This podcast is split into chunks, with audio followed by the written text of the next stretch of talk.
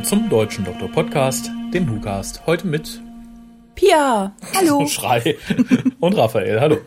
Wenn meine Kalkulation richtig ist und das Zutrauen in meine eigenen Fähigkeiten, hört ihr diesen WhoCast vermutlich gerade auf dem Weg ins Wahlbüro an diesem wunderbaren Wahlsonntag. Drum langweile ich euch erstmal und verkürze euch den Weg mit mit allgemeinem zum WhoCast. Ihr könnt das telefonisch erreichen unter 0211 5800 Unsere Tweets lesen unter www.twitter.com-WhoCast. Wir haben Threads im Forum von www.drw.de und ihr könnt uns eine E-Mail schreiben an info.hucast.de. Wir haben ein neues Bild auf der Fotowand. Ach. Und zwar von Tim. Wir haben heute sehr viel von Tim. Aha, ein Tim-Tag.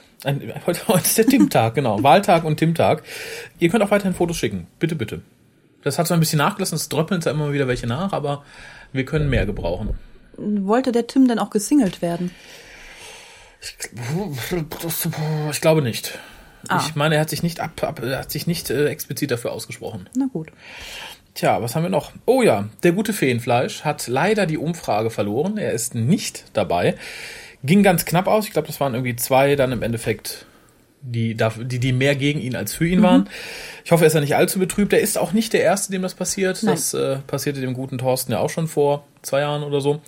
Und es äh, passierte anderen Leuten indirekt, weil sich, glaube ich, mal mehrere Leute beworben hatten und nur einer rausgewählt werden konnte, oder? Ach ja, zwei haben sich, glaube ich, beworben und einer von beiden äh, war dann dabei. Ja, ich erinnere mich jedenfalls, dass einer Dame schon mal passiert ist. Genau. Egal wie jetzt. Also, äh, guter Filmflash, du bist ja in bester Gesellschaft. Und ich glaube, das hatte ich hier auch schon gesagt, weiß ich nicht genau, aber zumindest hatte ich es im Forum geschrieben. Paradise Towers ist auch nicht verloren. Das äh, ist ja auch schon für dieses Jahr angedacht gewesen. Insofern springt da der gute Kaoru ein. Den einige vielleicht aus dem Forum kennen sollten. Dann habe ich noch eine Bedankung auszusprechen an die gute Anna. Die hat uns nämlich etwas gespendet. Kommt gerade recht. Es läuft ja wieder auf Weihnachten zu, gute Leute. Also wenn ihr da ein bisschen was absahen wollt, bedenkt uns mal mit einem Druck, mit, mit einem Drück auf den PayPal-Button. Danke, gesagt, Anna. Ja, vielen Dank. Kommt aber auch alles, wie gesagt, immer dem, dem Cast selber zugute. Das wird jetzt nicht irgendwie das Haus auf Hawaii ist abbezahlt. Wir haben News nach langer Zeit mal wieder. Ich habe auch nur so ein paar allgemeine Sachen raus, rausgesucht. Mhm. Äh, und zwar für die Leute, die so absolut den Kopf im Sand haben und sich überhaupt nicht mit dem Fandom auseinandersetzen. Es geht ja schon seit Monaten das so ein, ein Gerücht herum, dass viele Missing Episodes gefunden wurden, angeblich irgendwo in Afrika. Mhm. Sollen angeblich über 90 Folgen sein. Das Restoration Team sagt dazu nichts und ist angeblich nach The Underwater Menace, äh, was nächstes Jahr erscheint, arbeitslos. Und hat dazu aufgerufen, dass man doch mal äh, ein bisschen die BBC drängt und fragt, was da los ist.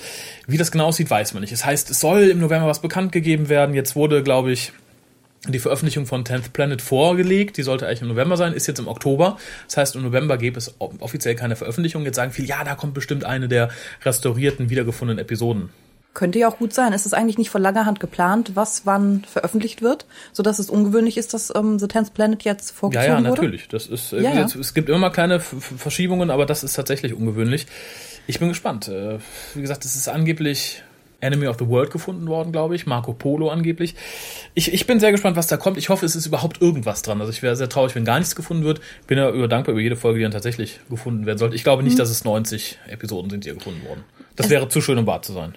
Ja, es ist ja ein ziemliches Auf und Ab und äh, hin und her und überhaupt. Ähm, ich verfolge das ja immer in der Facebook Doctor Who Gruppe, mhm. in der wir drin sind, der man auch immer auf dem Laufenden gehalten wird, gerade was über Gallifrey Base läuft. Mhm. Und das ist ja ständig hin und her und wir haben was gefunden, nein doch nicht, ein Gerücht, nein doch nicht. Mhm. BBC hat veranlasst, den, den Thread zu löschen oder Beiträge zu löschen. Das läuft ja jetzt auch irgendwie schon seit Monaten. Genau. Und äh, Casus Knacktus ist irgendwie, dass das wohl, dass, dass, dass, dass der Fund nicht von BBC Worldwide finanziert wurde, sondern von BBC Cardiff. Darum hängt das Restoration Team da wohl irgendwie offiziell nicht mit drin, weil die halt von BBC Worldwide mhm. bezahlt werden und bla bla. Ich bin mal sehr gespannt. Wie gesagt, im Endeffekt geht mir das Ganze hin und her ein bisschen auf den Keks. Ähnlich mhm. wie mir das ja. vor auf den Keks ging, zu gucken, wer der neue Doktor wird ich, ich harre einfach mal der Dinge, die da kommen, aber äh, ich freue mich, wenn was gefunden wird. Ende aus. Was wurde denn offiziell schon von der BBC bestätigt? Nix. Gar nichts. Nein. Okay, dann warten wir einfach mal. Eben. Wo ich gerade The Tenth Planet nicht erwähnte, nee, wo ich gerade The Tenth Planet erwähnte, auf der DVD sind drei Minuten eines William Hartnell Video-Interviews, das ähm, 67 geführt wurde und jetzt tatsächlich wiedergefunden wurde. Und es ist, glaube ich, das einzige Video-Interview, was noch erhalten bleibt. Mhm in Bezug auf Doctor Who. Finde ich schön. Sehr cool. Und es ist das Originalskript von Tenth Planet aufgetaucht, von Kit Pedler. Und im Originalskript regeneriert der Doktor tatsächlich nicht. Ach. Ja. Sondern macht was? Gewinnen wie immer und dann weiterleben. Ich denke mal, der erste Skriptentwurf stammt aus Zeiten, aber noch nicht klar, dass Hartnell da die Bi gemacht. Ach so, ja, das macht Sinn. Ja, fand ich auch. Und was total Sinn macht, um nochmal diesen fiesen Anglizismus aufzugreifen, den ich auch viel zu oft benutze, die drei Tie-in E-Books, die dieses Jahr, ich glaube dieses Jahr und vielleicht auch letztes Jahr, ich glaube dieses Jahr erschienen sind, nämlich ähm, Summer Falls, The Angel's Kiss und Devil in the Smoke. Also diese, dieses, das Buch, was Emilia Pont geschrieben hat mhm. und das Buch, was River Song geschrieben hat und ja, die kleine Geschichte über unsere Echsendetektivin. Die sind jetzt tatsächlich als Paperback erschienen in einem Sammelband. Ah, was ich sehr begrüße. Ich habe mich immer ein bisschen gewehrt, mir die E-Books zu kaufen, weil ich mache keine E-Books. Außer, außer auf Reisen. außer auf Reisen, genau. Im Regal habe ich dann lieber ein schönes Buch stehen. Mhm. Hatte mal hin und her überlegt, mir das äh, als E-Book zuzulegen und dann auszudrucken oder so, aber ist natürlich auch doof. Aber jetzt ja. ist es offiziell als Paperback erschienen. Da sage ich gut. Ja, bravo. Genau. Tja, wozu sage ich noch gut? Das weiß ich noch nicht, aber das werden wir gleich sehen. Wir besprechen nämlich heute The Cold War. Jawohl. Lief am 13. April diesen Jahres. Oh, wir hängen nur knapp ein halbes Jahr hinterher. Sehr schön. Zuschauerzahlen waren erstaunlicherweise hoch. Nämlich 7,37 Millionen schalteten ein. Das liegt bestimmt an Mark Gettis. Unter Garantie. Oder an David Warner. Und 1,65 Millionen Leute haben im April das Ganze über den iPlayer aufgerufen. Erlaubt man sich das Ganze zusammenzuzählen, was natürlich mit den Zahlen für den ganzen April ein bisschen zu hoch ist. Mhm. Aber dann kommt man immer noch auf 9,02 Millionen und das ist Nicht natürlich schlecht. eine ganze Menge. Wie bereits erwähnt, Mark Gettis hat das Ganze geschrieben und Regie führte Douglas McKinnon und die Pia darf jetzt mal den Inhalt zusammenfassen, soweit sie noch zusammenkriegt. Viel ist ja nicht passiert. Das stimmt. Sehr freestylig, denn wie Kolja meinte, das soll hier keine Nacherzählung werden. Ich möchte mich etwas kürzer fassen. Mhm. Mal gucken, ob das klappt. Wir befinden uns im Jahre 1983 auf einem sowjetischen äh, U-Boot, das Atom-U-Boot. Atom-U-Boot, genau. Natürlich im Kalten Krieg und ähm, kurz davor, dass jede Seite auf den kleinen roten Knopf drückt. Mhm. Dieses Atom-U-Boot sinkt, während der Doktor und Clara darauf mit der TARDIS landen und eigentlich denken, sie wären in Vegas. Der Doktor kann verhindern, dass das U-Boot äh, dem Meeresgrund entgegen dümpelt und eine kleine Zwischenlandung macht. Trotzdem strömt nach wie vor Wasser ein. Und äh, alle Beteiligten sind natürlich auch ein bisschen verwirrt, dass der Doktor jetzt da aufgetaucht ist. Das mhm. ist aber nicht das größte Problem. Das größte Problem ist ein Ice Warrior, den sie gefunden haben und fälschlicherweise für einen Mammut gehalten haben, weil sie sagen, ja, da war 5000 Jahre etwas eingefroren in Eis. Das muss ein Mammut sein. Der Professor gespielt von David Warner, den ich auch ganz toll fand, mhm. möchte ich gleich mal sagen, war der Meinung, dass man das Mammut am besten erst wieder ähm, auf Mütterchen Russlands Boden auftauen soll. Doch irgendein kleiner Offizier war da anderer Meinung und äh, hat veranlasst, dass der Ice Warrior im Prinzip freigelassen wurde aus seinem Eisblock. Genau, und der Ice Warrior ist ja auch mitverantwortlich dafür, dass wir überhaupt erst gesunken sind. Das ist nämlich vorher passiert. Ja. ja, das könnte dann noch alles einigermaßen gut gehen, wenn nicht jemand auf die blöde Idee käme, den Ice Warrior zu attackieren. Der Doktor meint nämlich eigentlich, hätte er vermutlich die Erde verlassen und wäre nicht weiter böse gewesen. So allerdings hat er sich natürlich attackiert gefühlt und äh, hat jetzt blutige Rache an allen Menschen geschworen. Die Crew schafft es ihn, ja, zu überwältigen, könnte man sagen, kettet ihn an. Allerdings, und das passiert zum ersten Mal, äh, entkommt dieser Ice Warrior, der übrigens der äh, größte Krieger, glaube ich, seiner Rasse überhaupt ist, Skaldak, mhm. seiner Rüstung und flutscht da jetzt sozusagen als grünes Etwas. Ja, das ist gut getroffen. über das U-Boot er tötet Menschen und äh, weidet sie auch aus, um ganz viel über sie zu lernen. Darauf will mhm. ich dann auch nochmal eingehen, das fand ich nämlich ein bisschen blöd. Mhm, mhm. Man darf nicht vergessen, er denkt, er ist der Letzte seiner Art. Und er ja, hat genau. nichts mehr zu verlieren. Das er hat ein Signal ausgesendet, aber er hat erstmal keine Antwort darauf erhalten. Genau. Er hat jetzt dann sich langsam kundig gemacht, was es mit diesem U-Boot auf sich hat und denkt, wenn er auf den roten Knopf drückt und eine Atombombe zündet, dann wird die Welt untergehen.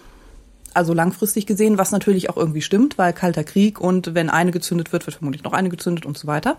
Der Doktor kann ihm das Ganze dann ausreden so halbwegs, hat aber auch das Glück, dass die anderen Ice Warriors das Signal erhalten haben und ihren Freund Grand Marshal Skaldak abholen. Und äh, ja, der wird dann im Prinzip an, an Bord ihres Raumschiffes gebeamt und entscheidet sich dafür, unter dem Einfluss des Doktors und Clara auch die Kontrolle über das U-Boot, das er nach wie vor unter seiner Fuchtel hält, aufzugeben mhm. und auch halt den Knopf nicht zu zünden und so weiter. Mit dem Ice Warrior wird gleichzeitig auch das U-Boot nach oben gezogen, also auf Meeresspiegelhöhe mhm. und kann damit auftauchen. Damit ist diese Gefahr auch gebannt. Und die TARDIS, die vom U-Boot weg materialisiert ist, weil das so ein Notfallmechanismus war, mhm. ist wieder woanders aufgetaucht. Der Doktor findet auch heraus, wo. Allerdings ist sie am Südpol wieder materialisiert. Mhm. Und der Doktor befindet sich am Nordpol. Mhm. Und wir erfahren nicht genau, wie er dorthin kommt, aber wir gehen mal davon aus, dass er dorthin kommt und wieder in die TARDIS einsteigen kann. Bestimmt, in der nächsten Folge hat er es nämlich wieder. Eben. Eben. Und äh, ich glaube, das war's. Möchtest du noch irgendwas hinzufügen? Nee, mehr passiert auch nicht. Nee, nicht so wirklich. Nee, es passiert generell nicht viel. Wichtig vielleicht zu wissen für die Leute, die sich mit der klassischen Serie so gar nicht auseinandersetzen. Die Ice Warriors gab es auch schon in der klassischen Serie und es ist das erste Mal seit 1974, dass wir sie überhaupt wieder on-screen sehen. Mhm. Haben ein kleines Redesign durchgemacht. Genau, kommen ursprünglich vom Mars. Mhm. Genau. Mussten sich, soweit ich das dann jetzt verstanden habe, äh, irgendwie anpassen und haben sich deswegen auch diese lustigen Rüstungen da gebastelt. Genau. Also im Endeffekt sind es nicht nur einfach Rüstungen, sondern sie sind halt auch elektronisch mit ihnen verbunden. Es wurde immer angedacht, dass die Ice Roller so eine Art ein bisschen wie die Cybermen sind, die halt mhm. sich praktisch mit ihren Metallteilen und mit ihren Rüstungsteilen integriert haben. Äh, später, vor allem in den Büchern, wird auch darauf hingewiesen, dass die auch tatsächlich über ein äh, neurales Interface mit dem Ding verbunden sind und so weiter und so mhm. fort. Und sie haben halt ähm, einen ganz anderen Kodex und eine ganz andere gesellschaftliche Struktur wohl als wir. Sie haben zum Beispiel diesen Grundsatz, wenn du einen angreifst, greifst du alle an und Ehre und so weiter, so ein bisschen wie bei den Klingonen. Also es ist eine ganz, mhm. ein ganz eigenes Prinzip oder eine ganz eigene Ideologie, die dahinter steckt. Es ist aber ähm, angedacht, dass es nicht grundsätzlich schlecht ist. Also sind nicht unbedingt die Bösen oder die Feinde, sondern es ähm, ist halt außerhalb unseres Wertesystems im Prinzip. Ja, das sah man auch ganz schön in den Folgen der klassischen Serie, wo sie halt anfänglich als die typischen Gegner gezeigt wurden, mhm. dann auch später gerade in, in, in den Pellen-Folgen tatsächlich dann auch eher so politisch involviert waren und nicht wirklich die Bösen und so. Das war ganz nett. Der Doktor mhm. war eine Zeit lang auch mit dem Ice Warrior unterwegs. In den Comics, wenn ich nicht irre. Ja, es muss in den Comics gewesen sein. Und ähm, ja, hier hat man sie dann endlich wiedergeholt auf Bitten Mark Gettis, denn Stephen Moffat war der Meinung, Ice Warriors mag er nicht. Das ist nämlich für ihn eines der Beispiele, warum Doctor Who immer so auf plumpe, doofe Monster reduziert worden ist. Mhm. Aber Mark Gettis hat gesagt, nein, er hat hier eine tolle Idee und man hat sich dann auch entschlossen, weil sie halt nicht ganz so ikonisch sind, äh, das Design nicht so komplett wieder neu zu bearbeiten, sondern sich möglichst nah ans Original zu halten. Mhm. Und man hat tatsächlich nur die Sachen entfernt, die mich gestört haben. Das fand ich sehr schön. Nämlich ursprünglich sahen sie ein bisschen plump aus, hatten so ja, wie Reiterhosenhüften, die hat man weggelassen. die Lego-Hände hat man weggelassen, mhm. weil man hatte immer nur so, ja, sollte mhm. wahrscheinlich so eher so, so krabbenmäßig sein, aber sah halt wirklich aus wie eine große Lego-Figur. Und sie hatten überall aus der Rüstung Haare raushängen. das hat man auch weggelassen. Insofern war ich mit der Umsetzung hier total begeistert, was, was, mhm. was die Rüstung angeht. Zum CGI als Warrior komme ich gleich noch. Ja.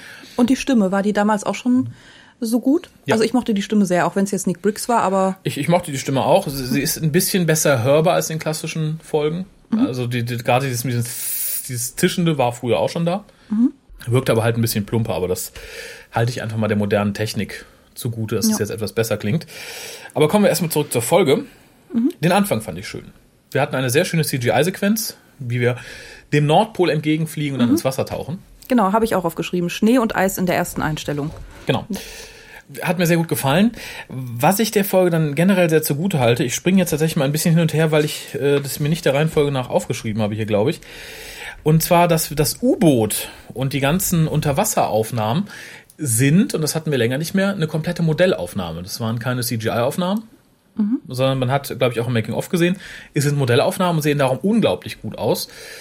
Äh, hätten wir es als CGI versucht, hätte es meines Erachtens auf jeden Fall schlechter ausgesehen. Insofern war ich da sehr dankbar, dass man wieder auf traditionelle Mittel zurückgegriffen hat. Ja. Die fand ich auch bemerkenswert gut, habe ich mir auch aufgeschrieben. Ganz im Gegensatz zu dem, was dann wohl mit CGI gemacht wurde. Ja, das, das Raumschiff selbst war auch ganz okay und so, das, aber. Das meinte ich nicht. Sondern? Ach so, uh, ja. Ich habe das, glaube ich, irgendwie verdrängt. Das, das Raumschiff habe ich mir auch als Pluspunkt aufgeschrieben. Das fand ich auch ganz schön. Ja, das war ganz in Ordnung. Ich, ich fürchte halt, Unterwasseraufnahmen CGI hätten nicht, nicht ganz so dolle ausgesehen. Nee. Insofern war ich glücklich, dass man hier den Weg gewählt hat. Die Zeit selber, Cold War 1983, ist eine Zeit, die ich nicht so mag. Die finde ich in James Bond-Filmen schon immer überholt. Die mochte ich MacGyver nicht sonderlich. Äh, weiß ich nicht. Die Geschichte selber basiert wohl vor allem darauf, dass ähm, Mark Gettis total begeistert ist von dieser Ära. Warum? Weil ich glaube, weil der findet alles mit Krieg geil. Der fand ja auch äh, hier den Zweiten Weltkrieg ganz toll und äh, den Luftschutzbunker da und ich weiß es nicht. Ich finde, es ist da war es ist eine Zeit, die war da und bestimmt noch irgendwie ein bisschen interessant. Mich persönlich mhm. reizt sie nicht so. Hier als Rahmenhandlung fand ich es okay. Tja, was fand ich noch? Ah, okay. Ich fand David Warner leider nur okay, denn ich, ich mag David Warner total gerne. Ich mochte ihn als Doktor total gerne. Viele Leute, die nicht wissen, wovon ich rede, er hat in einem Big Finish Unbound, also in einem Audio, den, den alternativen dritten Doktor sozusagen gespielt. Mhm. Und da fand ich ihn toll. Äh, in diesem unsäglichen Animationsgedönse Dreamland, da hat er einen Bösen gespielt, das fand ich jetzt nicht so toll. Und hier finde ich ihn ganz einfach verschenkt. Mhm. Also ich, ich finde die Rolle des Professors jetzt nicht so groß oder so großartig, dass ich dafür David Warner gebraucht hätte. Ja, das stimmt. Ich denke, das hätte auch ein normaler, guter Schauspieler machen können. Also ich fand es jetzt sehr gut gespielt, aber mhm. das war tatsächlich ganz traurig, dass man ihn jetzt für die Rolle genommen hat. Und damit auch so ein bisschen natürlich aus dem Weg gekickt hat äh, für irgendeine größere Rolle, vielleicht auch mal als Bösewicht oder sonst was. Ja, ging mir genauso. Das äh, fand ich, ja, weiß ich nicht, verschenkt, einfach unter unterm Strich verschenkt und auch ein bisschen klischeehaft. Denn der, der russische Professor, der eigentlich Pazifist ist irgendwie und total Ultravox gerne hört, also die Musik aus dem bösen Westen und so, mhm. das war mir tatsächlich zu, zu klischeehaft. Wahrscheinlich muss man einfach, wenn man eine Cold War-Folge macht, muss man so klischeehaft rangehen. Ich weiß es nicht. Ich fand es, wie gesagt, etwas schade. Aber ich verstehe auch nicht, wer jetzt auf die Idee gekommen ist, ausgerechnet ihn in dieser Rolle zu besetzen warum hast du dir gedacht, du nimmst so einen guten Schauspieler und poppst ihn dann da rein? Vielleicht dann wenigstens noch als Captain oder in einer anderen Folge, aber ich verstehe nicht, warum gerade jetzt diese Rolle. Ich weiß es nicht. Vielleicht, weil Gettis das geschrieben hat und Gettis wollte Warner? Ich habe ich hab nicht die leiseste Ahnung. Wie gesagt, ich, ich bin immer froh, wenn ich David Warner sehe, aber da fand ich ihn tatsächlich mhm. verschenkt. Ja, wir haben vorhin schon was dazu gesagt, aber die Annahme, dass wir da einen Mammut gefunden haben, kann man natürlich sagen, ja, okay, vielleicht Nordpol eingefroren Mammut. Aber A wird später bestätigt, dass der Ice Warrior 5000 Jahre geschlafen hat, also 5000 Jahre eingefroren war. Mhm. Das wird tatsächlich vom Professor auch später bestätigt. Und man sieht am Anfang schon den Ice Warrior in dem Eisblock. Und er sah nicht wie ein Mammut aus. Und dann ist es ein sehr kleines, sehr unförmiges Mammut gewesen. Vielleicht ist es ein kleines Mammut mit Behinderungen. Das aufrecht steht. Ja, aber da, da, das finde ich schon schwierig, wenn man auf die Idee kommt. Und Mammuts, ich habe extra nochmal nachgeschlagen, haben bis vor 10.000 Jahren gelebt. Mhm warum man dann sagt, du warst 5000 Jahre eingefroren, selbst wenn das jetzt 30 Jahre schon wieder her ist, das heißt, da, da fehlen mir so 5000 Jahre Minimum an, an Spielraum. Vielleicht ist das erst eine Erkenntnis der letzten Jahre, wie lange Mammuts gelebt haben?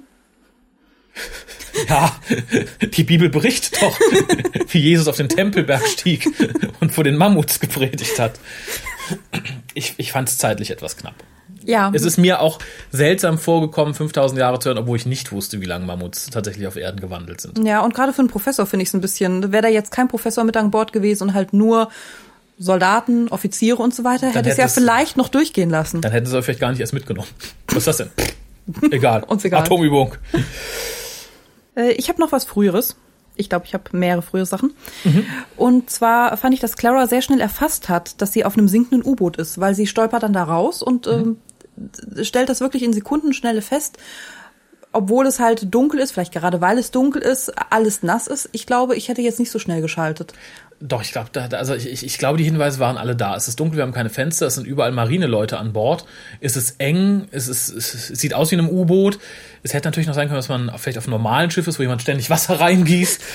Oder auf einem mm. Filmset, aber ich, ich, ich glaube, die, die, ja, halt angesichts der Tatsache denke ich, dass sie überall sein könnte in Raum und Zeit. Also sie könnte ja auch auf einem Alienplaneten sein oder sonst wo. Wo Gut, Menschen. aussehen. Ja. ja. Mhm, mhm, mhm. Auf Gallifrey. Nein, aber es eine Dusche auf Gallifrey. Wir haben alle unsere Duschuniformen angezogen. Genau. Nee, wollte ich nochmal sagen, sie hat sich sehr schnell orientiert, fand ich. Aber vielleicht hast du da recht, vielleicht ist einem das in dem Moment wirklich klar. Mir wäre es klar, kann ich sagen. Würde ich aus der Tasse steigen, ich wüsste sofort, dass ich beim U-Boot bin. Interessant ist der Doktor, der natürlich der Meinung ist, wir sind in Las Vegas. Fand ich ganz süß. Was mir am Teaser ein bisschen missfallen hat, irgendwie, er wirkt sehr schnell zusammengebastelt, damit man schnell zum Punkt kommt. Zack, Antarktis, zack, Ice Warrior aufgetaucht, zack, wir sind gesunken, das geht mir alles so ein bisschen schnell abhaken, dass wir das Setting haben, mhm. damit man sich schreiberisch da nicht zu sehr anstrengen muss. Was mir da aber direkt gefiel, ist der, der Waffeneffekt der Ice Warrior. Denn er erinnert so ein bisschen an die alten, mhm. aber hat einen neuen interessanten Touch. Vielen wird es egal sein, wie die Waffe klingt. Ich, ich fand es, wie gesagt, okay. sehr angenehm, dass man das gegangen ist. Generell verwirrt mich der Doktor am Anfang ein bisschen dadurch, dass er so komplett planlos wirkt. Mhm. So, ah, Las Vegas. Mhm. Und dann später die Taschen ausleert und eine Barbie drin ist. Das fand ich ein bisschen pervers. Das fand ich pervers, vor allem schrien ganz viele, das ist Rose, das ist Rose, wer findet, das Rose ist. Nur weil etwas so intelligent ist wie Rose. ich weiß es nicht, also das fand ich albern. Ja, habe ich, hab ich auch nicht verstanden. Und sie schien ihm ja richtig viel zu bedeuten. Mhm. Oh, dann hat er noch Bindfaden mit. Was macht Ach, der? Der Doktor hat ja immer alles Mögliche in den Taschen. Also gesagt, bei der Barbie war für mich so eine Grenze überschritten, die nicht hätte sein müssen. Er hat gesagt, Jojos, Mausefallen, alles kann, aber eine Barbie, Barbie. finde ich äh, seltsam. Ja, aber vielleicht hat die eine persönliche besondere Bedeutung. Ja, natürlich, Rose! Nein, die hat ihm mal ein, ein, kleines Mädchen geschenkt, nachdem er es gerettet hat und so. Ja, vielleicht. Oder weil wir ja gerade, weil ich ja gerade gezwungen werde, Buffy zu gucken. ne? Vielleicht ist es so ähnlich wie die Modepuppe von Buffy, die Spike bei sich in der Gruft hat. Oh Gott. Um sie anzuhimmeln. Rose. Rose. Hat er ihren Pulli angezogen. genau. Und es wird was aufgegriffen, und das finde ich sehr interessant, weil die Ice Warrior stammen ja aus Zeiten des zweiten Doktors. Mhm. Und ich verbinde sie auch immer irgendwie mehr mit dem zweiten Doktor als mit, mit dem dritten, wo sie dann auch nochmal aufgekreuzt sind. Äh, und zwar ist das HADS wieder da. Kurz HATS. Ach ja, das kannte ich nicht. Das Hostile Action Displacement System, was nämlich immer dann anspringt, wenn die TARDIS under attack ist. Dann mhm. verpisst sie sich einfach. Finde ich, ist eigentlich eine ganz schlaue Sache, um die Leute von der TARDIS zu separieren. Das, da werden ja oft ganz wilde Handstände gemacht, von wegen, uh, die ist im Aufzug, der ist weggefahren, wenn wir da standen. Und Ein Kunstsammler hat sie. Genau, und darum finde ich ganz gut, dass man das wieder eingeführt hat, weil jetzt hat man es leichter, das Team mal wieder von der TARDIS zu trennen. Mhm. Viele sagten, das ist ja albern und bla. Der Doktor führt aber tatsächlich auch explizit aus, dass es jetzt das wieder angeschaltet hat und dachte, das wäre eine gute Idee. Ich finde, es ist auch vom Storytelling her eine gute Idee. Ja, finde ich auch. Ja, äh, ich hatte schon gesagt, bis zum ersten Dialog mit dem Ice Warrior, also wo der Doktor dann mit dem Ice Warrior redet, mhm. ist mir die Folge viel zu schnell. Dass einfach nur schnell dahin kommen, wo man hin muss, egal wie, ob es ein bisschen holprig wirkt oder nicht. Tat mir leid. Habe ich jetzt nicht so empfunden. Ich fand es okay. Okay. Also ich, ich fand es angenehm. Knackig. Ja, knackig, okay. Knackig, aber ich habe vorher noch was. Ah. Ich fand die Aufnahmen, in denen Clara aus ihrer Ohnmacht aufwacht, mhm. vor diesem blauen Hintergrund und mit den nassen Haaren und so, die fand ich sehr schön. Ja, also ich, ich finde generell die, die ganze Optik, gerade am Anfang, in den Action-Sequenzen, Anführungszeichen, sieht sehr nett aus. Später mhm. wirkt mir das äh, U-Boot ein bisschen zu groß tatsächlich und ein bisschen zu kulissenhaft. Mhm. Also wenn man es mit den großen amerikanischen U-Boot-Filmen vergleicht oder mit den deutschen U-Boot-Filmen, da merkt man halt schon, dass es eine britische Serie ist und nicht irgendwie ein Blockbuster. Mhm. Mich störte etwas, nachdem der Dialog mit dem Ice Warrior zu Ende ging und jemand elektrifizierte den Ice Warrior, mhm. mag eine gute Idee sein, wenn das U-Boot trocken ist. Wenn man aber knöcheltief im Wasser steht, ich weiß nicht, ob man dann irgendwie elektrische Waffen einsetzen sollte. Da, da habe ich mich gefragt, wie das denn funktioniert. Und kennst du die Zusammenstellung von Russenbildern auf Facebook? Ja, ah, ja. ja, dann hätten aber alle umfallen sollen oder so. Das wäre dann vielleicht noch gerecht gewesen. Ich fand vorhin ein bisschen unglaubwürdig, dass der Doktor als letzter merkt, dass der Ice Warrior hinter ihm steht und ihn. Ja, Slapstick. Und ihn halt noch für eine Gasleitung hält, weil er immer so hisst. Das fand ich ein bisschen. Ich weiß Slapstick. nicht, dass er nicht, ja, dass er nicht früher reagiert, dass er auch noch denkt, das ist eine Leitung. Was sich überhaupt nicht so anhört. Nee. Komisch, ne? Ja, aber ich glaube, das war einfach nur, dass man lacht und sagt, haha, guck mal, hi, wie verplant der Doktor ist. Naja. Ganz interessant fand ich, dass hier dann explizit endlich mal gesagt wird, dass die Teile der Ice Warriors explizit eine Rüstung sind, dass das nochmal erklärt wird. Mhm. Und äh, das stört mich so ein bisschen, dass man sagt, ja, die Ice Warrior haben ja die Rüstung angezogen, um sich der Kälte anzupassen, die plötzlich auf dem Mars herrschte. Mhm. Und die sind jetzt so hitzeempfindlich, weil die Rüstung sich nicht schnell genug anpasst, wenn es warm wird. Das ist ein Design-Flaw, den sie bisher nie repariert haben fand ich als Erklärung ein bisschen doof. Wenn ich sowas baue und so kybernetisch und dann merke ich, es reagiert nicht gut auf Wärme, dann baue ich da irgendwas ein. Ja. Also das finde ich äh, etwas an den Haaren herbeigezogen, aber gut. Anders hätte man, glaube ich, das nicht in Einklang bringen können mit dem, was wir bisher von Ice Warrior gesehen haben. Hätte man das überhaupt erklären müssen? War das denn relevant für die Folge? ich finde, das ist so ein bisschen wie ähm, ungefragt seine Schwächen im Vorstellungsgespräch zu nennen, weil es war ja dann eigentlich nicht wichtig, dass er durch einen Elektroschock ausgenockt wurde. Hat mhm. ja damit im Prinzip nichts zu tun, weil mhm. war ja Elektrizität. Und ansonsten war das, glaube ich, überhaupt nicht relevant. Nee, aber es war, glaube ich, ganz relevant äh, für die Klassikseher, die jetzt sehen wollten, wie das da erklärt ist. Ob die jetzt was ganz anderes draus machen, ob es jetzt so eine okay. Rüstung ist. Ja. Und insofern fand ich es ganz okay. Dann kam halt hier der Codec von wegen hier, tu allen weh, dann tust du uns allen mhm. weh, rababababababa. Clara bekommt hier dann den Übersetzer der TARDIS erklärt in einer der schöneren Szenen, wie ich finde. Mhm. Weil sie sagt, ja, sie sprechen doch alle gar nicht Russisch. und sie sprechen nur Russisch. Fand ich nett. War auch nett, dass das jetzt endlich mal gezeigt wurde. Ich finde, es kommt ein bisschen spät. Mhm. Das hätte man vorher auch schon irgendwie abfrühstücken können. Ja. Fällt ja auch sehr spät auf, finde ich. Ja, und ich meine, wurde es nicht schon in Rings of Attican, äh, äh, äh Karten irgendwie erwähnt? Oh. Es müsste eigentlich. Ja, aber da wurde sie auch zufolge. ge- gesprochen, hundisch zu sprechen mit der, mit der knurrenden Motorradverleiherin. Naja. Etwas Inkonsistenz, aber wie gesagt, die Erklärungsszene selber fand ich dafür sehr nett. Mhm. Und ab da, finde ich, zieht sich die Folge so ein bisschen. Ja, nö, nicht unbedingt. Finde ich nicht so. Also ich fand erst noch ganz schön, dass äh, der Doktor erklärt, dass die äh, Feinde von Skaldak ihn so verehrt haben, dass sie sich vor ihrem Tod noch seinen Namen in die Haut geritzt haben. Ja, fand ich ein bisschen pathetisch. Echt? Nee, fand ich schön. ja, wer, wer wünscht sich das nicht? Ne? Außerdem würde ich sehr gerne noch erwähnen, die russischen Offiziere sahen für mich überhaupt nicht russisch aus, ohne jetzt hier irgendwie irgendwelchen Rassenfragen nachgehen zu wollen und äh, bestimmen zu wollen, wer wie auszusehen hat. Äh, Fand ich, dass weder der Captain noch David Warner noch einer der anderen, bis auf den kleinen mit den großen Ohren und den Locken, wirklich so aussahen, wie ich mir Leute auf einem russischen U-Boot vorstellen würde.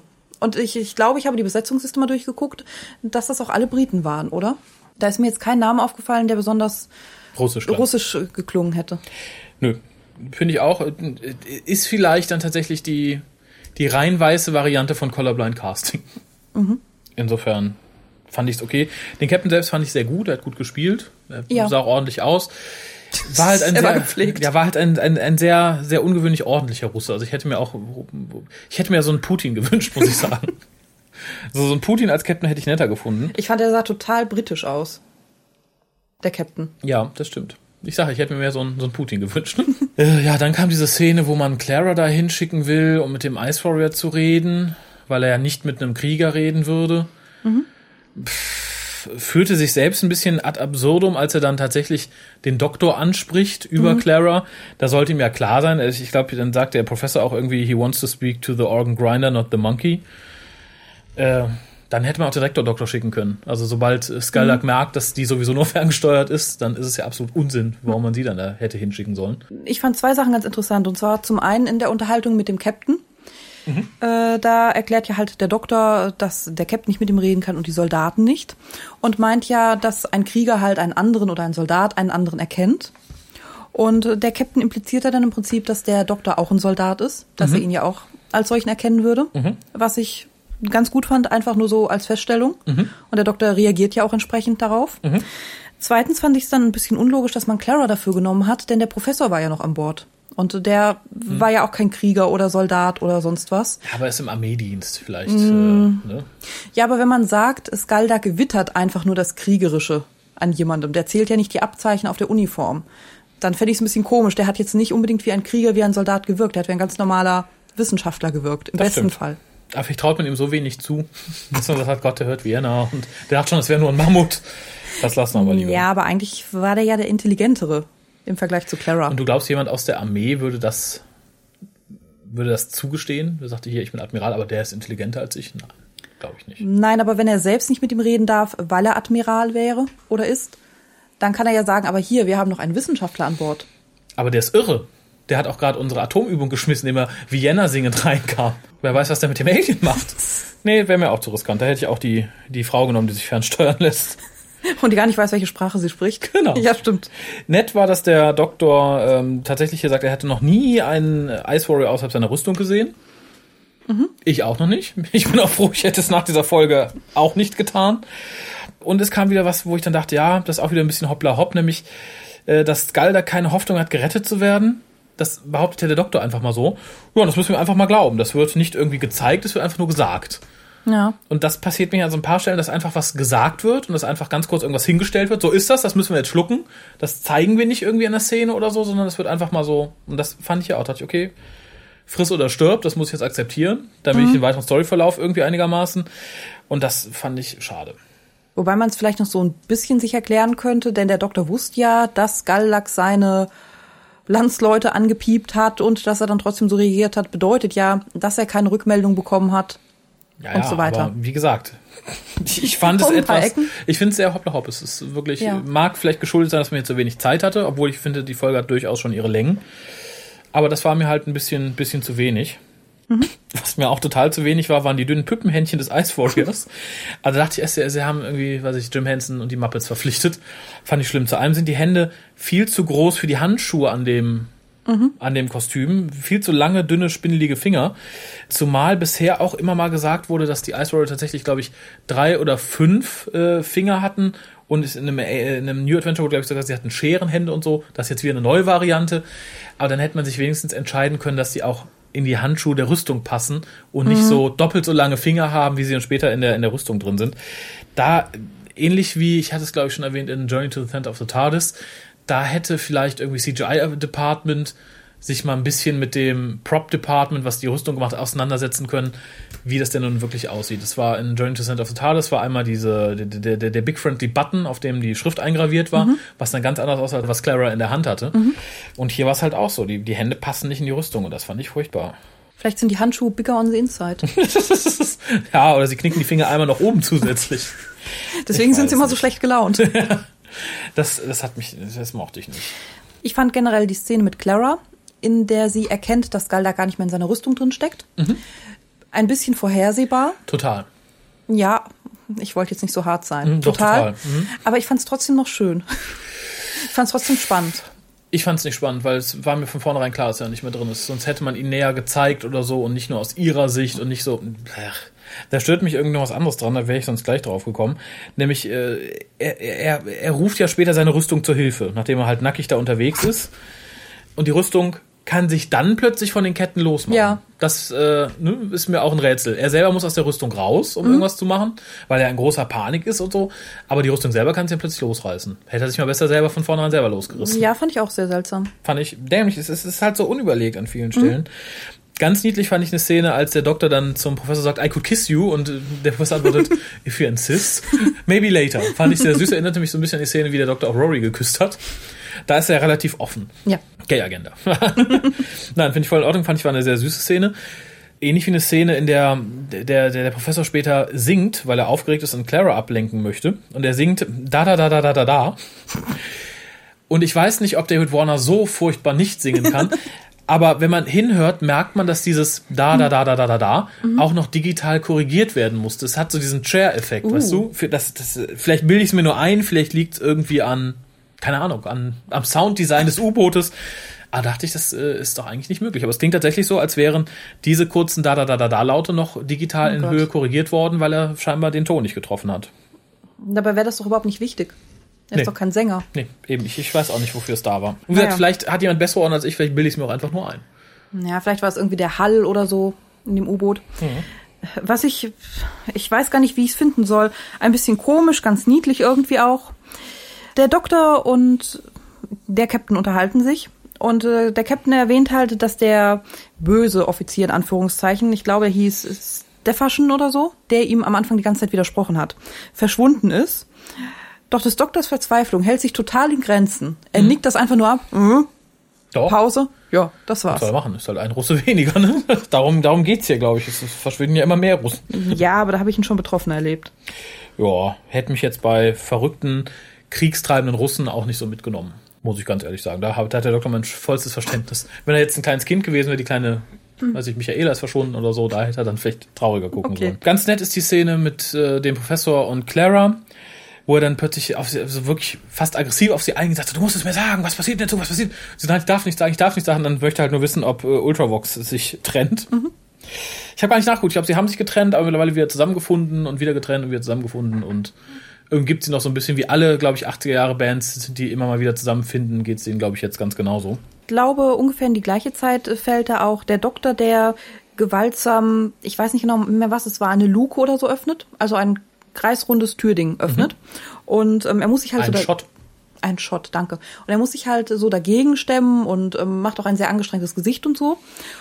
Und da ist mir mal wieder vor Augen geführt worden, ähm, dass ich halt Mets Art zu spielen auch wegen seines Körpereinsatzes und seiner Mimik da mag. Also ich mag nicht nur generell natürlich seine Art zu spielen, sondern auch Anspannung und Entspannung und alles, was er mit seinem Körper so macht. Das fand ich da auch sehr gelungen. Hat mir im Gegensatz zu der anderen Slapstick-Sache mit der Gasleitung auch gut gefallen. Ja. Ja, weil das war halt eine andere Art von Slapstick. Das war halt nicht Situations-Slapstick, sondern es war halt ja, Slapstick im Sinne von Körpereinsatz. Ist später auch nochmal ganz toll und das ist auch eine meiner liebsten Szenen, obwohl die eigentlich so sehr kurz nichtssagend ist. Und zwar tauchen sie am Schluss dann auf und alles ist gut und freuen sich. Er stellt fest, dass die TARDIS am Südpol festsitzt und fragt, ob man ihn dahin mitnehmen könnte. Und alle lachen und der Doktor guckt dann total genervt, lachend so nach oben. Und das fand ich toll. Das, das macht für mich irgendwie auch diesen elften Doktor irgendwie aus, dass der halt so reagiert. Ja. Äh, fand ich toll, fand ich total großartig. Das wäre auch eine so meiner Top 15 Szenen, die ich zeigen würde, so was den elften Doktor mhm. ausmacht, weil ich es halt einfach sehr sympathisch fand. Dazu passend, er guckt auch sehr süß, als Clara ihn umarmt. Ja, das stimmt. Ich sage, ich, ich finde mhm. find toll, er ist für mich auch hier in dieser Folge leider wieder das Highlight. Das Lowlight ist für mich, und da sind wir fast wieder zurück bei der Szene, als Clara sich mit dem Professor auseinandersetzt. Da sieht man nämlich das Gesicht des Ice Warriors. Mhm. Und ich finde, es sieht so furchtbar aus. Ich finde, es sieht so schlimm aus, das hätte ja. man tatsächlich besser lassen sollen. Also die CGI-Arbeiter ist ganz, ganz furchtbar. Angeblich gibt es wohl einen kompletten animatronischen Körper, sagte einer der äh, Mitarbeiter des äh, Special Effect Departments. Ob das jetzt ein Witz war oder so, weiß ich nicht, aber er sagte, er wäre komplett gebaut worden, aber halt nicht benutzt worden, sondern hätte tatsächlich nur Einzelheiten dann als CGI gezeigt. Mhm. Vielleicht sah der noch schlimmer aus, ich weiß es nicht. Aber das hätte tatsächlich nicht sein müssen. Ich hätte den Ice Warrior außerhalb der Rüstung nicht unbedingt sehen müssen. Den hätte man mhm. mir nicht zeigen müssen ist, ist sah schlimm aus, Ende aus. Mehr kann ich jetzt nicht sagen. Ich, ich finde, es sah furchtbar aus. Ja, äh, das fand ich auch. Ich fand die Idee generell nicht schön, wie er auszusehen mhm. hat. Ich fand auch die CGI-technische Umsetzung nicht schön. Also nicht nur die Hände, auch das Gesicht, alles ganz furchtbar hätte besser drin bleiben sollen. Weil ich fand die Rüstung eigentlich ähm, sehr schön. Ich fand das sehr eindrucksvoll, ähm, wie er auch in seiner Rüstung gelaufen ist, in mhm. Zeitlupe. Auch wirklich bedrohlich. Die Stimme fand ich sehr gut. Also da hatte ich halt wirklich Respekt. Und als er dann seinen Helm abgenommen hat und sah so aus, habe ich mir gedacht, meine Fresse. Mhm. Lächerlich. Ja, nee, also gut, dass ihr die Rüstung gebaut habt. Ja, fand ich auch. Dann kommen noch so ein paar Sachen, die ich lächerlich fand. Und zwar gibt er einmal den, den bösen Code ein, um hier die Atomwaffen scharf zu machen. Und mhm. da haben wir dann plötzlich wieder, und das ist eine Krankheit, die zieht sich durch diverse Filme und Serien, nicht nur bei Doctor Who. Und ich finde sie jedes Mal dämlich. Und zwar Bildschirme, die Buchstaben oder Bilder auf Gesichter von Menschen werfen, als wären es Projektoren. Mhm. Hier sieht man plötzlich auch die, die die Zahlenreihen auf seinem Gesicht entlang schwören oder so. Das ist unrealistisch und das sieht auch nicht cool aus. Ich finde, es mhm. sieht einfach doof aus. Sieht aus, wenn er in ein Projektorlicht guckt. Ja, stimmt. Das, das gehört sich, das muss nicht sein. Das, das hätte ich nicht haben wollen. Ich habe mir hier kurz nicht der Sonic Screwdriver leuchtet rot. War, warum nicht, ne? Passt russisch, rot, Gefahr. ich finde eher, kann die Farbe öfter mal wieder wechseln. Wenn man schon verschiedene Settings hat, dann soll er auch verschiedenen Farben leuchten können. Ja. Und nicht nur, nicht nur grün oder nicht nur blau wie beim Doktor davor oder so. Mm, ja. Was ich da auch noch ein bisschen komisch fand, aber vermutlich nur, weil ich die Assoziation habe, war das Look into my eyes. Und mhm. dann Not Around the Eyes, Not Around the Eyes. ja, Look into my eyes. Ja, da musste ich auch dran denken. Für Leute, die es nicht wissen, Little Britain, der Magier. Mhm. Der hat das nämlich immer so gesagt. Das Ende, und zwar, dass der, der Ice Warrior sich das, also Skylark sich das dann nochmal anders überlegt, weil der Doktor ihm halt so gut zugeredet hat, dass er Mercy zeigen soll, dass es ja auch eine Form von Stärke ist. An sich eine gute Idee. Ich befürworte es ja immer, wenn der Doktor als Katalysator für eine Entwicklung dient und nicht selber unbedingt der Handelnde ist. Ging mir aber hier erneut zu hoppla hopp. Mhm. Es wurde nicht eine Entwicklung gezeigt, es wurde gezeigt, dass der Doktor es sagt, er beamt hoch und überlegt sich dann nochmal anders. Und Clara singt dazu. ja, das äh, hätte tatsächlich nicht, nicht sein müssen. Wo du singst, sagst, die Musik gegen Ende fand ich sehr gut, aber für Dr. Who sehr ungewöhnlich. Ich habe die gar nicht bemerkt. Was war denn so ungewöhnlich? Die Musik. Ah, okay. Hör noch mal rein. Ich, ich singe sie jetzt nicht nach. Ich habe keine digitale Korrektur wie David Warner. Sie, sie wirkte für mich halt, im Gegensatz zu dem, was wir sonst hören, etwas, etwas ungewöhnlicher als sonst. Okay. Ich hätte dann nur noch einen Punkt. Mhm. Und zwar geht es um die Sache, dass Skaldak dann sagt, er hat keine Hoffnung mehr und er möchte jetzt Rache an der Menschheit und die Menschheit mhm. ins Verderben stürzen mhm. und so. Ist ja auch alles gut und schön, mag auch so mhm. nach seiner Logik funktionieren. Mhm. Und er tötet ja dann Offiziere, mhm. weidet die aus und der Doktor sagt, er möchte von uns lernen und so und halt alles über uns lernen. Das fand ich irgendwie ein bisschen seltsam, weil er hatte ja im Prinzip die Aussicht, nur noch kurz auf diesem U-Boot zu bleiben. Ich glaube, er wusste da auch bereits ähm, um den Kalten Krieg. Das hat er ja von den Bösen da erfahren und so weiter. Von den Bösen, ach so. Mhm. Ja, also in welcher Situation sich die Menschen da befinden. Mhm. Und ich fand ihn da noch sehr motiviert, dass er dann irgendwie noch so in seinen letzten zehn Minuten, die er in Aussicht hatte, noch anfängt, die Leute auszuweisen, sich die Organe anzugucken, wie ja, funktionieren ja Menschen. Wie, er wusste ja nicht, wie lange er jetzt noch auf dem Boot ist, ne? Was hat er sich denn gedacht, wie lange er da noch rumhockt? Bis er fertig ist. Und dieses fertig beinhaltet dann was? Alles zu erfahren, wie ich die Menschen am besten platt machen kann. Und wenn er jetzt vom Kalten Krieg erfahren hat, hat er sich dann vielleicht überlegt, wie setze ich die Menschen am besten zu. Und dafür wollte er sich vielleicht die Anatomie nochmal angucken. Und im anderen Fall hätte er jetzt keine Massenvernichtungswaffe gefunden, wäre er jetzt irgendwann aufgetaucht und hätte uns alle einzeln abgeschlachtet. Das oder, war der Plan. Oder hätte sich dann etwas anderes ausgedacht. Ja, das Nur wäre ja doof, wenn er jetzt sagte, oh ja, die haben ja Atomwaffen an Bord, hätte die abgefeuert und dann festgestellt, wir sind total immun dagegen, die machen ja nur Bäume kaputt ja, ich, ich fand's halt, ich sag ja auch nicht, dass das jetzt komplett unlogisch ist. Ich fand ihn nur, hat er halt tatsächlich sehr, sehr ehrgeizig, dass er sagt, ich bin der Einzige hier, ganz viele Millionen von Menschen. ich weide die jetzt aus und äh, guck, wie die funktionieren, damit ich die effektiv kaputt machen kann. Dass du dir dann halt trotzdem das noch so als Ziel setzt und nicht denkst, Gott, wie weit werde ich schon alleine kommen? Ach so, nee, das macht total Sinn. Ich glaube, er ist sich durchaus bewusst, dass er alleine viel reißen kann, wenn er sich nicht allzu dämlich anstellt. Er nennt es ja nicht umsonst Ice Warrior. Ne? Das ist äh, sein Lebensinhalt. Das kann er am besten. Ja, und er ist er der, jetzt, der Beste nicht. von allen, ich weiß. Wenn er jetzt der Ice Cook gewesen wäre, hätte er sich vielleicht überlegt, was er uns denn schönes zu essen kocht.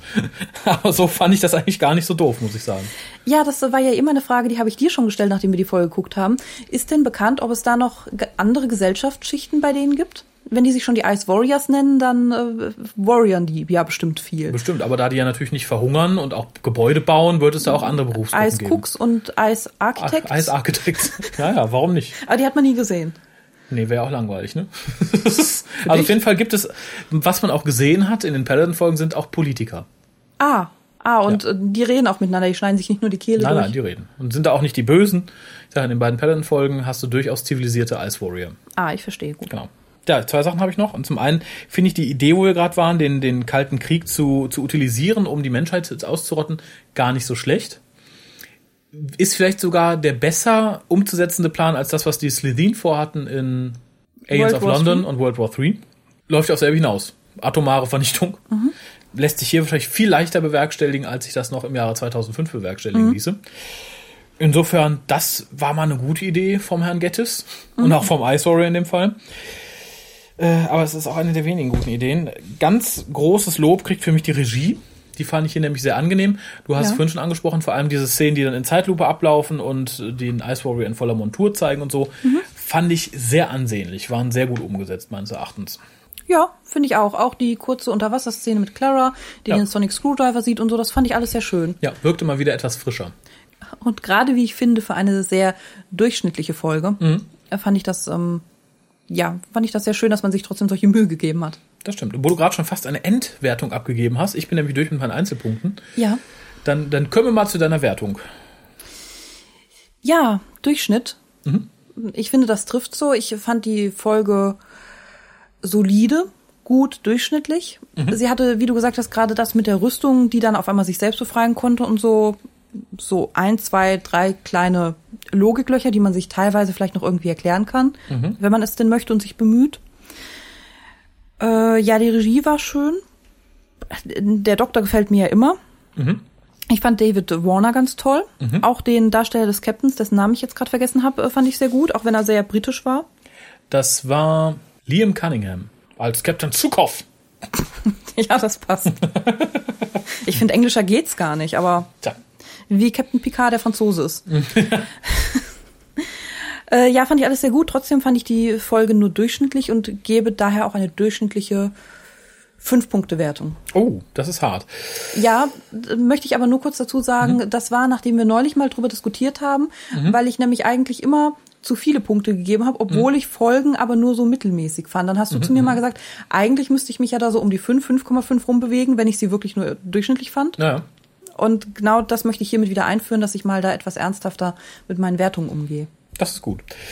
Also ich fand, das Ganze wirkt tatsächlich wie Alien meets Doctor Who meets The Muppets. Die Folge hätte in meinen Augen, vor allem in meinen Augen, sehr mehr, äh, sehr gewonnen, wenn man die CGI Ice Warrior einfach weggelassen hätte. Wenn man den nur in der Rüstung gesehen hätte. Dann hätte sich natürlich das Alienhafte etwas entzogen, aber das äh, war es für mich nicht wert, den Ice Warrior so zu sehen. Das, äh, nee, das passt für mich nicht. Das hat mich total geärgert. Äh, insgesamt finde ich die Folge an manchen Stellen viel zu hoppla hopp ab, abgefrühstückt, schnell den, durch den Teaser gehetzt, schnell den Status quo erreicht, in dem man sich jetzt befindet, schnell den Eisbären noch belabert, bevor er weg ist, dass alles wieder gut ausgeht. Und halt leider auch kein bisschen originell, finde ich dabei. Nee, das hat mich alles ein bisschen gestört. Regie fand ich sehr großartig, das Redesign der Ice Wars fand ich großartig, dass die Ice Wars wieder da sind, fand ich großartig. Wie gesagt, Cold War ist nicht so unbedingt meine Lieblingsperiode, hier aber gut benutzt. Smith ist wie immer großartig. Alle Darsteller durch die Bank fand ich gut. Das war jetzt niemand, der mir jetzt negativ aufgefallen wäre. Da hatten wir in der Staffel durchaus Schlechteres. David Warner, toller Schauspieler, hier total verschenkt. Den hätte ich in der Rolle nicht gebraucht. Unterm Strich komme ich, weil es eine der besseren Gettys-Episoden ist, finde ich. Und weil es die Ice Warriors wiedergeholt hat, und weil sie so einen klassischen Touch hat, dadurch auch, dass das Hostile Action Displacement System wieder da ist und so, gebe ich mal die 6,5. Hui. Ja. Ich habe lange überlegt, aber 6,5 ist mir dann doch wert, allein weil entgegen vieler Stimmen, dass die Ice Warrior in der neuen Serie nicht funktionieren würden, auch von Moffat selber, es bewiesen hat, dass es doch auch Gegner für, für das neue Jahrtausend sind. Insofern die 6,5. Okay. Wir haben noch Post und zwar erstmal eine Voice-Post. Eine Voice-Post. Wir schmeißen ja auch wieder mit Wortneuschöpfung um uns. Es hat uns jemand auf die Mailbox, oh, schon wieder, es hat, jemand auf, es hat uns jemand auf den digitalen Anrufbeantworter geredet. Und nämlich der Tim, Vom Tim-Tag. der Tim, genau, da- darum kommen wir zurück zum Tim-Tag. Ich äh, spiele einfach mal das Voice Recording jetzt ab und dann kommt noch ein kleiner Brief. Er hat uns nämlich ein, ein, ein, eine kleine Aufmerksamkeit geschickt. Oh, das ist ja lieb. Hallo, hier ist Tim von Facebook bzw. Defiant von drwho.de. Ja, hier ist mein lang überfälliger Gruß. Äh, euch herzlichen Glückwunsch zu sieben Jahre WhoCast. Großartig, wirklich der Podcast, den ich am allerliebsten höre und den ich versuche auch zurzeit rückwärts vollständig zu erfassen. Ich denke, so 100 Folgen habe ich schon gehört und es werden laufend mehr. Äh, ihr werdet wirklich immer besser. Euer Team, finde ich, passt super. Kolja, Dave, Harald, Pia, Raphael. Ja, ein hervorragendes Team. Wobei ich sagen muss, Dave hat man noch nicht allzu oft gehört. Vielleicht kommt er in den Folgen vor, die ich noch nicht gehört habe. Oder ich hole den einfach mal aus dem Schrank wieder raus und lasse den mal wieder häufiger mitreden. Wäre, denke ich, auch mal wieder eine Bereicherung. Ja, außerdem haben wir ja dieses Jahr Anniversary. Da dachte ich mir, mache ich auch mal zusätzlich zum Geburtstag des WhoCasts äh, auch eine kleine Gewinnspielbeteiligung und daher habe ich euch etwas per Post geschickt. Das könnt ihr entweder verlosen oder selbst benutzen als Unterstützung zur Anreise nach London beziehungsweise auch zur äh, Hin- und Herreise in London. Lasst euch überraschen, müsst in den nächsten Tagen per Post ankommen. Ja, da bleibt mir nichts anderes übrig, als euch jetzt weiterhin viel Spaß zu wünschen und uns den Hörern natürlich auch auf die nächsten sieben Jahre. Macht's gut, bis dann und tschüss. Tja, lieber Tim. Ich muss fairerweise sagen, ich höre die Dinger erst, wenn wir den Hookast aufnehmen. Ich habe es bisher nicht gehört. Drum ging ich nach dem Brief davon aus, dass das Ding für uns ist. Ist es aber offensichtlich nicht so ganz. Und äh, lies erstmal den Brief vor, dann sage ich kurz, was es ist und dann sage ich tatsächlich, was wir damit machen. Ich habe nämlich die grandioseste aller Ideen, glaube ich, gerade.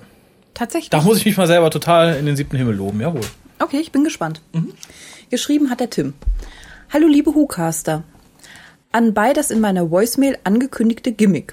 Ich find's großartig und ich hoffe, ihr könnt auch etwas damit anfangen. Viele Grüße, Tim. Ja, und das Gimmick ist eine Crumbled City Map von London. Das heißt, es ist aus einem, ich, ich packe es hier mal aus, ich möchte es jetzt nicht, nicht schon crumblen. Es ist eine Stadtkarte von London aus einem Material, weiß es fühlt sich ein bisschen an wie so ein billiges Zeltmaterial. Und die kann man halt total, ja, klein, klein knüllen Knüllen. anders als Papier und die ist dann halt nicht faltig, wenn man sie wieder auseinanderfaltet, sondern gut sichtbar und sie ist wasserdicht und kommt mit einem kleinen Beutel. Und ja, bringen wir die unters Volk, würde ich sagen. Im Namen des Tims.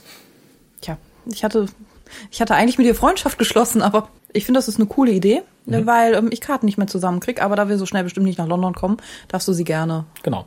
Ich mache den Vorschlag, wenn wir tatsächlich in ein, zwei Jahren wieder die Kohle haben, nach London auszureisen, dann kaufe ich dir auch eine Crumble City Map.